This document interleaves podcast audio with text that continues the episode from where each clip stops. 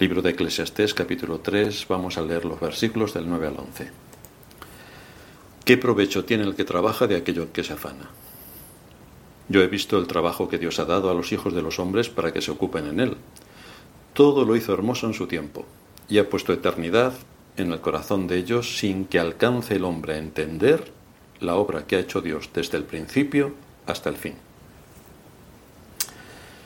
Como ya decíamos en nuestro último sermón, Salomón empieza haciendo una pregunta retórica sobre nuestra relación con la providencia divina y la manera en que la providencia nos afecta, porque es que afecta en todas las áreas de nuestra vida, tanto a título personal como a nivel de la sociedad en la que vivimos, a nivel de las naciones y a nivel de los imperios. Absolutamente todo encaja dentro de la providencia divina. Y este texto que hemos leído nos dice ¿Qué provecho tiene el que trabaja de aquello en que se afana? Porque a la luz de la realidad de que Dios tiene un tiempo señalado para todo, Salomón se hace esta pregunta, donde básicamente nos dice que el hombre, por más que se afane, no puede cambiar lo que Dios en su soberana voluntad tiene determinado hacer. Pero después de esta pregunta, vimos que Salomón decía en el versículo 10, yo he visto el trabajo que Dios ha dado a los hijos de los hombres para que se ocupen en él. Así que Salomón estudió la vida del hombre y cómo se relaciona la vida de cada uno de nosotros con la providencia. ¿Y qué observó Salomón en su análisis? Él dice, he visto la tarea que Dios ha dado a los hijos de los hombres.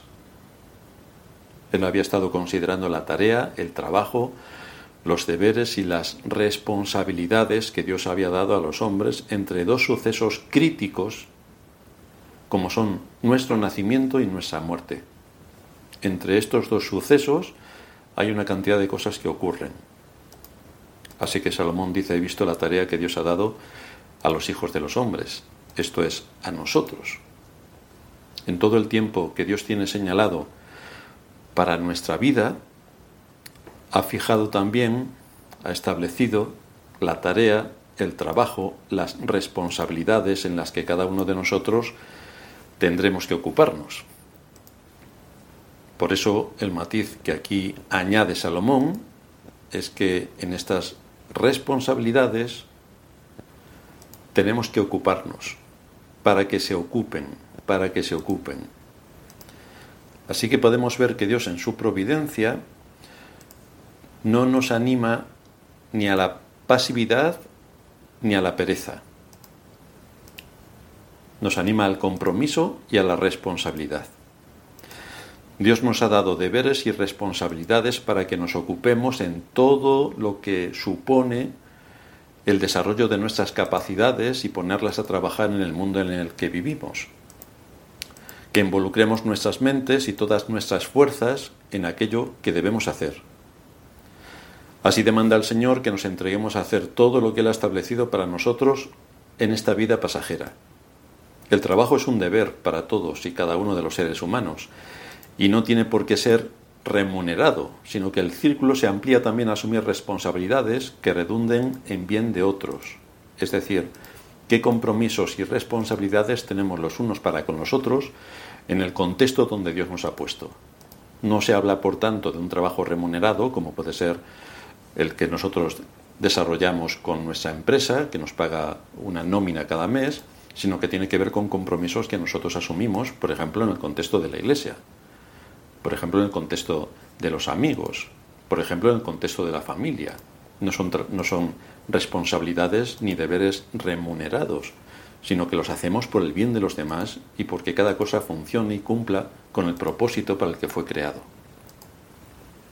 Después, Salomón pasa a decirnos en la primera parte del versículo 11 que todo lo hizo hermoso en su tiempo.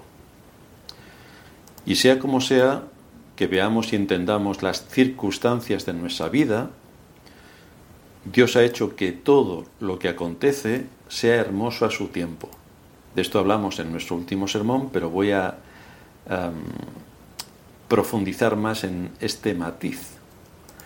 Porque esto de que hizo todo hermoso a su tiempo, no es que sea algo agradable para nosotros, no se está refiriendo a que sea agradable para nosotros, que hizo todo hermoso para que nosotros nos sintamos contentos, estemos bien, veamos los pajaritos cantar, las florecitas, no se refiere a esto.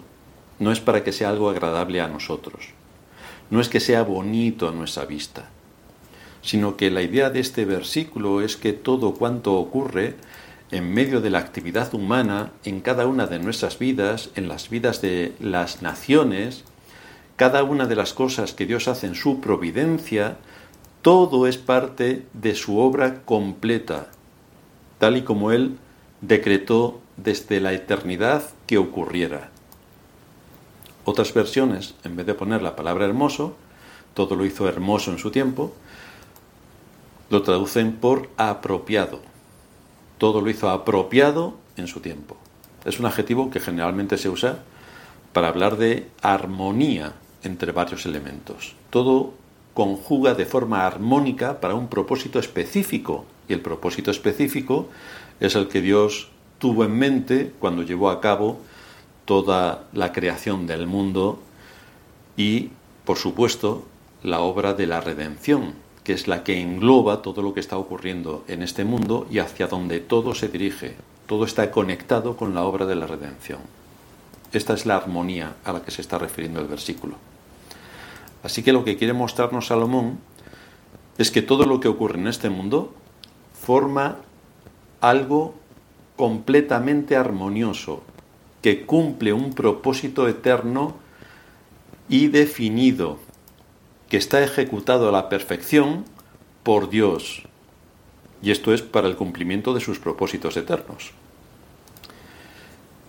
Es cierto que a nosotros nos pueden parecer algunas cosas dolorosas, otras incomprensibles, otras insignificantes, pero todo forma parte de un cuadro completo que entenderemos cuando hayamos entrado en nuestra patria celestial, en la eternidad, donde nuestros ojos se habrán abierto a la realidad que conformaba todo lo que ocurría en nuestro mundo.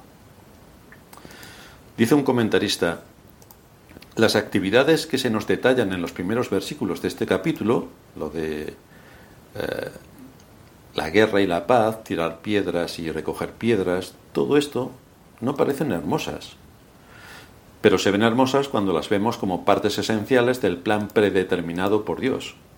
En su eterno plan, Dios ha hecho que todo encaje en su debido momento y lugar, en el tiempo y en el espacio.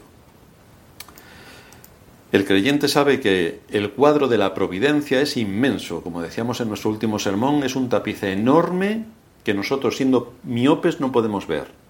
Nos tenemos que acercar al máximo a ese cuadro para ver algo de los colores que lo componen, pero no podemos ver el cuadro completo. Pero a pesar de esto, sí que sabemos que podemos encontrar consuelo y alivio sabiendo que el Dios que gobierna sobre todas las cosas está entretejiendo su obra maestra en la historia.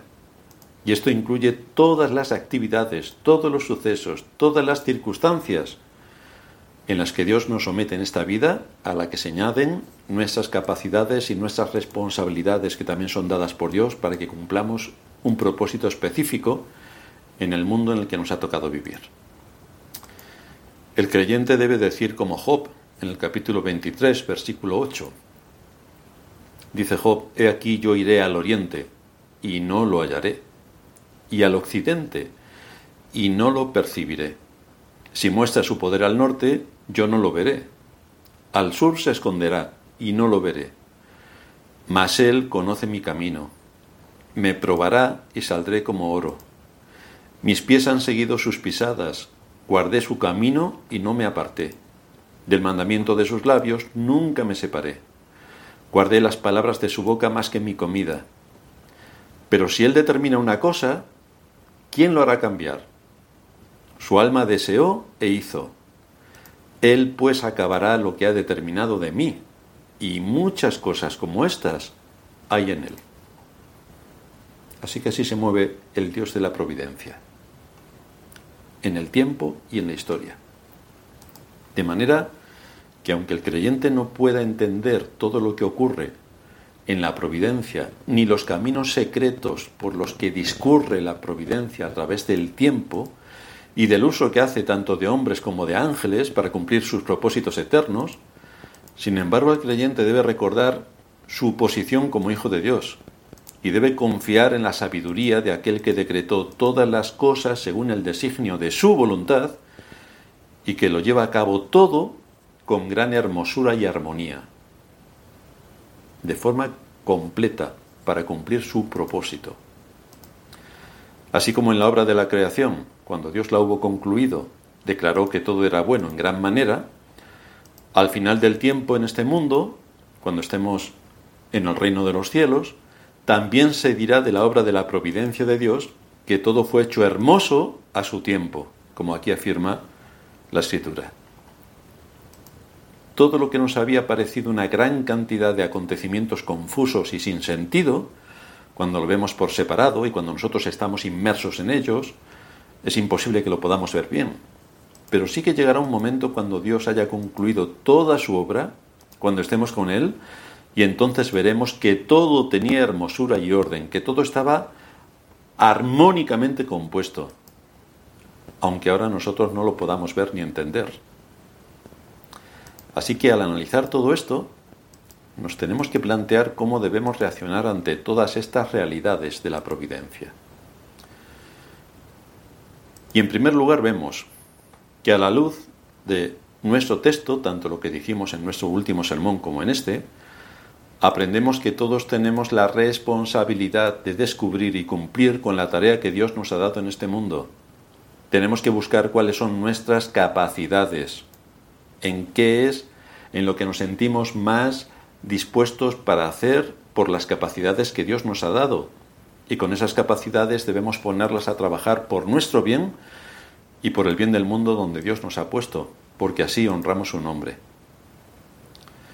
Por otra parte, y esto es muy importante, no se nos llama a especular en cuanto a la providencia divina. No se nos llama a especular, ni a deducir o inducir los movimientos de la providencia. Eso está cerrado para nosotros. Más bien se nos llama a actuar según la voluntad revelada de Dios en su palabra, que es lo que sí conocemos. Su providencia no la conocemos, por tanto no podemos entrar en ese campo que está completamente vetado a nuestro entendimiento y a nuestras capacidades, pero sí que podemos entrar a conocer la voluntad revelada de Dios para actuar consecuentemente con esa voluntad. De manera que para empezar a actuar según la tarea que Dios nos ha dado en este mundo, es urgente que veamos cuáles son las responsabilidades que Dios nos ha impuesto y ocuparnos en ellas, porque es esto a lo que se refiere el texto, que nos ocupemos en esto. Debemos, por tanto, familiarizarnos con nuestros deberes como hijos respecto a nuestros padres. ¿Cuáles son nuestros deberes? Debemos familiarizarnos con nuestros deberes como esposos y esposas para cumplir con nuestro papel en el matrimonio en todo lo que se demanda de nosotros. Tenemos que familiarizarnos como padres y madres respecto a nuestros hijos para criarlos en la disciplina y amonestación del Señor. Tenemos que familiarizarnos en nuestro deber como estudiantes, como trabajadores.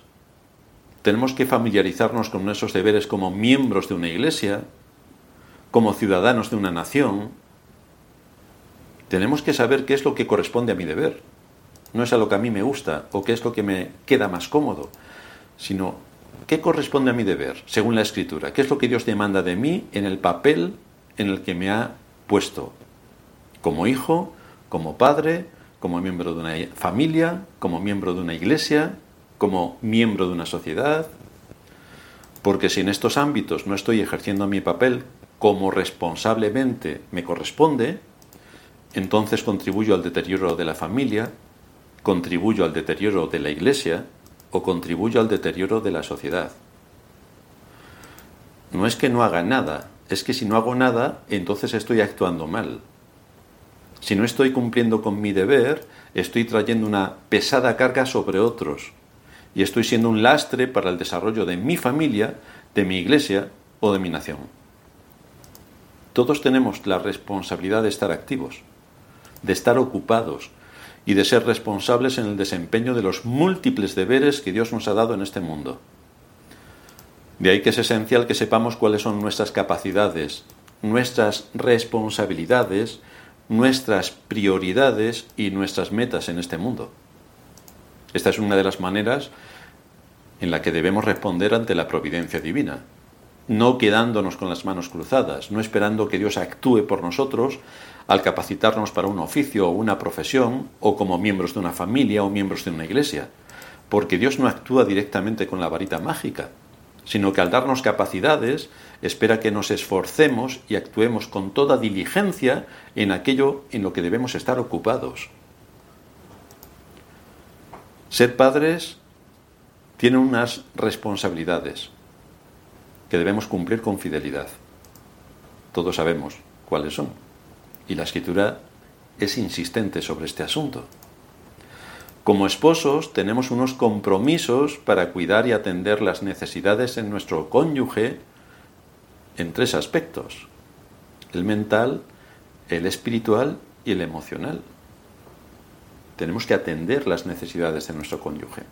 Como empleados o empleadores, tenemos que ser más eficaces en contribuir al bien de aquellos que están a nuestro lado. Como miembros de una iglesia, nos llama a ser diligentes en cuanto a cumplir con todas nuestras responsabilidades fielmente en todo a lo que nos comprometimos al hacernos miembros de la iglesia. O si estamos asistiendo a una iglesia local, pues también tenemos responsabilidades aunque no seamos miembros porque somos partícipes de la mesa del Señor, por tanto nos estamos uniendo al resto de la Iglesia en un mismo espíritu y bajo un mismo Dios. Por lo tanto hay responsabilidades que tenemos que cumplir.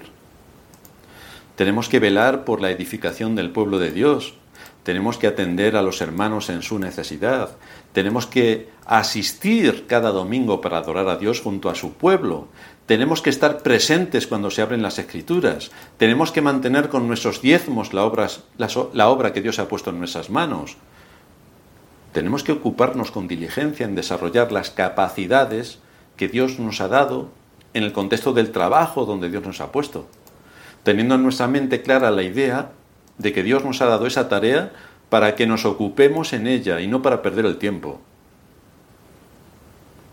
Como miembro de mi familia, como miembro de la Iglesia, como miembro del país donde Dios me ha puesto, yo tengo responsabilidades que debo cumplir. El que no me guste el presidente, el que no me guste el pastor o el que no me guste mi padre, en nada me exime de mis responsabilidades, porque son ante Dios.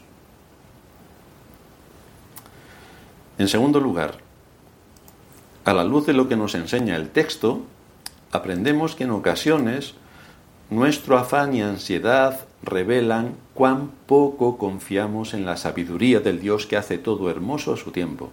Y de esto tenemos que pedir perdón.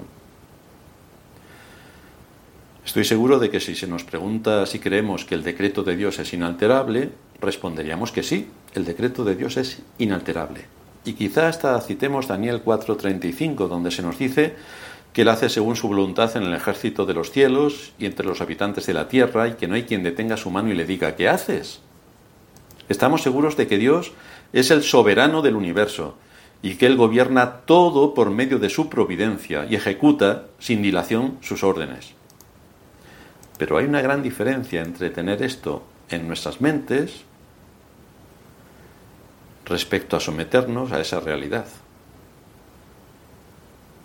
Dios muchas veces nos pone a prueba cuando trae cambios a nuestras vidas.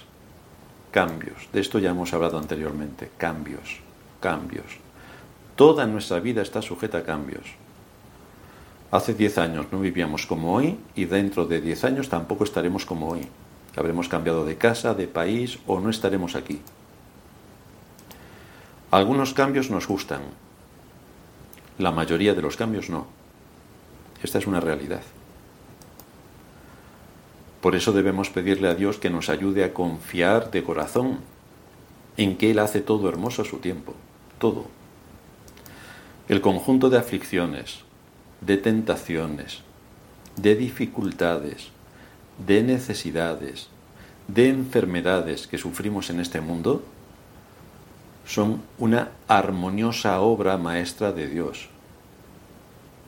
Esto parece paradójico, pero es exactamente así. Nosotros no entendemos por qué ocurren las cosas de una determinada manera, pero lo que nos debe dar consuelo es que Dios sí sabe por dónde nos guía y que todo tiene un propósito que corresponde a su soberana voluntad y que tiene como telón de fondo la redención. En eso debemos confiar.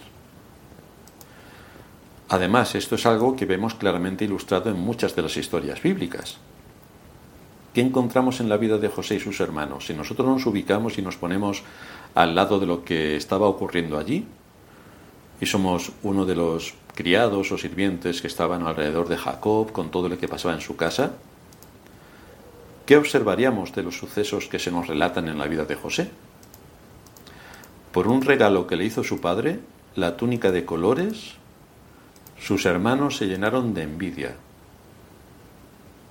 Por contar sus sueños de forma confiada entre sus hermanos, lo trataron con desprecio y, con ira.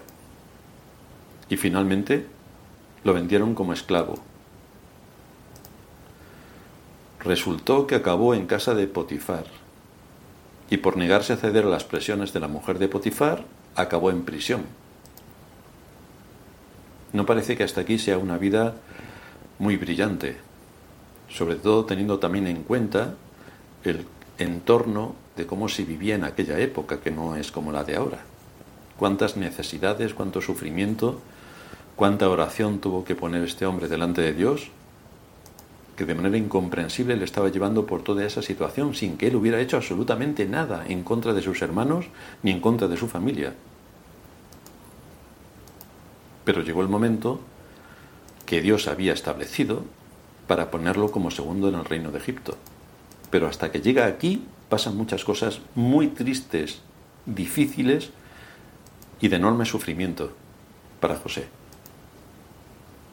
El hambre en aquel tiempo hace que lleguen sus hermanos a Egipto. Y así sabemos ya cómo continúa la historia.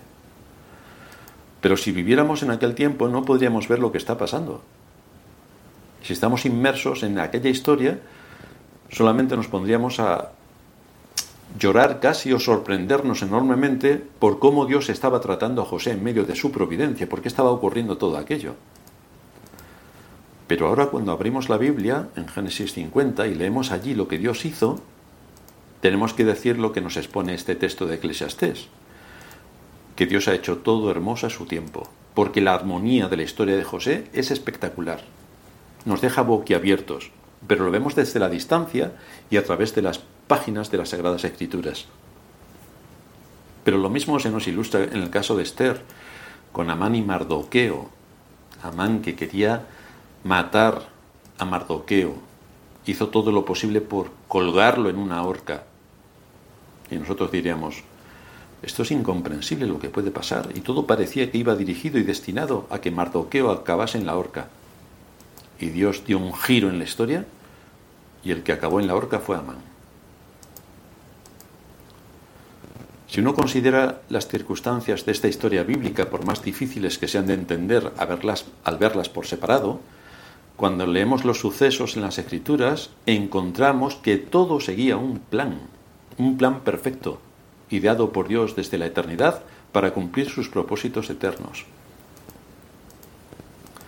Ahora bien, el relato bíblico en el que más claramente se ve que Dios hace todo hermoso a su tiempo, corresponde a nuestro Señor Jesucristo. Si uno toma, si viviéramos en su época y tomásemos todos los detalles individualmente de lo que está ocurriendo y fuéramos testigos presenciales de lo que allí se estaba entretejiendo en la sociedad judía con los fariseos, los saduceos, los herodianos, toda aquella gente que se desenvolvía de una manera bastante sorprendente, si no toma todos los detalles individualmente y no supiera cómo iban a concluir, sino que estaríamos allí y no sabíamos nada del futuro, no podríamos entenderlos. Y estaríamos, y estaríamos perdidos y defraudados con lo que estaba ocurriendo.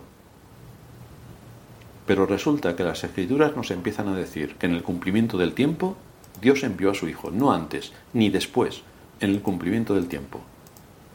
Ahora bien, fijaos, Cuando el Señor es apenas un bebé, tiene que huir con sus padres a Egipto. Esto nada más comenzar su vida en este mundo. Tiene que huir con sus padres a Egipto, porque había un edicto de Herodes para matar a todos los niños, y antes de que esto ocurriera, el ángel ya le había dicho a José que huyeran a Egipto. Si somos ciudadanos de alguna de esas poblaciones cercanas a Jerusalén, podríamos haber asistido a la matanza de los niños menores de dos años por parte de Herodes. Algo terrible. Lamento, lloro en Jerusalén. Cumplimiento de la profecía. Así que allí estaban ocurriendo cosas terribles. Cuando vuelve y se instalan en Nazaret, tiene que enfrentarse al desprecio más absoluto de su época. Cuando empieza su ministerio, tiene en contra a toda la clase dirigente religiosa y política. Encima asistimos a la muerte por decapitación de Juan, con apenas 30 años. Juan el Bautista, que debía anunciar la llegada del Mesías, y es decapitado. Luego encontramos que uno de sus discípulos le traiciona y le entrega. Entonces le arrestan. El Señor es llevado ante el Sanedrín. Presentan falsos testigos en su contra. Todo el juicio es un cuento. Pilato habla con él y se deja llevar por su cobardía. Vemos recibir latigazos, vemos cómo los soldados se burlan y le escupen y al final cómo lo crucifican. ¿Y nosotros qué pensaríamos si fuéramos testigos de todo aquello que estaba ocurriendo? Que aquello era un desastre colosal. De todo lo que nuestra imaginación había fabricado respecto a las profecías de los profetas, nunca jamás hubiéramos esperado algo semejante. Pero resulta que aquello era un auténtico desastre si hubiéramos vivido en aquella época. Mientras que cuando abrimos las escrituras, vemos que resultó ser el hecho más grandioso y espectacular de todo lo que ha ocurrido en la historia de la humanidad, la redención. Así que veis que cuando estamos inmersos en nuestra propia historia, somos incapaces de ver lo que está ocurriendo.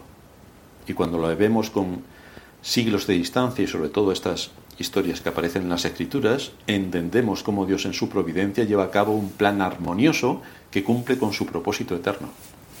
A pesar de todo el sufrimiento y de todo lo que aparentemente es un dolor para el alma y para el cuerpo. Pero esto mismo ocurre en nuestras vidas. Todo aspecto de nuestras vidas, desde nuestros padres, nuestro nacimiento, nuestra educación, nuestros trabajos, nuestros hijos. Si consideramos todas estas cosas por separado, aunque no entendamos de qué manera una cosa encaja en la otra, bien podemos recordar las historias bíblicas y pensar que Dios ha hecho todas estas cosas hermosas a su tiempo, aunque nosotros ahora no la entendamos, porque no lo podemos ver. Lo entenderemos en la eternidad, pero ahora no. Si alguien estudia nuestra vida dentro de 500 años, podrá ver cómo Dios actuó soberanamente para darnos su bendición, para cuidarnos, para alentarnos, para protegernos. Pero nosotros ahora no lo vemos, ni lo entendemos. En todo caso, cuando estemos en el cielo y desde allí podamos ver cómo la providencia llevó a cabo su propósito, entonces entenderemos. Allí leeremos la providencia como se lee el hebreo, desde la derecha hacia la izquierda, es decir, desde atrás hacia adelante. Y entonces entenderemos que fue así. Y diremos como el salmista del Salmo 46, Dios es nuestro amparo y fortaleza, nuestro pronto auxilio en las tribulaciones, cuando lo veamos en el contexto de la providencia armoniosa. Por tanto, no temeremos aunque la tierra sea removida y se traspasen los montes al corazón del mar. Aunque bramen y se turben sus aguas y tiemblen los montes a causa de su braveza, aunque todo haya, todo esté envuelto en una convulsión absoluta y total, tenemos que pensar que Dios es nuestro amparo y fortaleza, porque todo eso ocurre porque Dios lo permite, entra dentro de su providencia. Nosotros no hemos hecho nada para que todo eso ocurra y está ocurriendo, pues entra dentro de su providencia. Venid, sigue diciendo el salmista, ved las obras de Jehová, que ha puesto asolamientos en la tierra, que hace cesar las guerras hasta los fines de la tierra, que quiebra el arco, corta la lanza y quema los carros en el fuego. Estad quietos y conoced que yo soy Dios. Seré exaltado entre las naciones, enaltecido seré en la tierra. Jehová de los ejércitos está con nosotros, nuestro refugio es el Dios de Jacob. Estas palabras son las que tenemos que hacer nuestras. ¿Cómo se mueve la providencia entre nuestro nacimiento y nuestra muerte? Sabemos que hemos nacido porque somos conscientes de ello. No sabemos cuándo vamos a morir. Y entre que entre medias de estos dos grandes sucesos tenemos que llevar a cabo todas nuestras responsabilidades y saber y conocer y entender el Dios que cuida de su pueblo, el Dios que nos atiende, el Dios que nos consuela y el Dios que sigue obrando a través de la providencia para cumplir su propósito eterno, la redención de su pueblo, en medio de todo lo que hay en este mundo que es contrario a su voluntad, contrario a su ley, contrario a su nombre, contrario a que Él permanezca en su trono, contrario absolutamente a todo lo suyo, a pesar de todo, Dios cumplirá su propósito. Y en la eternidad veremos la obra magnífica de la providencia y cómo todo lo hizo hermoso en su tiempo. Terminamos en oración. Gracias te damos, Señor, por darnos en tu palabra estos aspectos tan importantes de la providencia que nos sirven de aliento y de consuelo y también de esperanza. Porque podemos ver en las historias de nuestros antepasados cómo, a pesar de los terribles sufrimientos que muchos de ellos tuvieron que pasar, en la misma historia de nuestro Señor que le llevó hasta la cruz, como todo cumplía con un propósito eterno que estaba marcado por tu providencia y que cumplió con el objetivo de llevar a cabo la redención en medio de este mundo maldito. Gracias te damos por la esperanza que sigues poniendo en nuestros corazones y por saber que todo está en tus manos y que absolutamente nada de lo que ocurre en este mundo escapa a tu dominio absoluto, que permites que el mal prospere para también llevar a cabo en tu providencia la obra de la redención. Así que te rogamos que nos asistas en medio de nuestras debilidades y flaquezas cuando decimos que no entendemos lo que pasa, pero que esto nos lleve a pensar que descansamos en tu obra providencial y en que todo lo haces hermoso. Gracias por tu palabra y por el aliento que siempre nos das. En Cristo Jesús te damos las gracias por todo. Amén.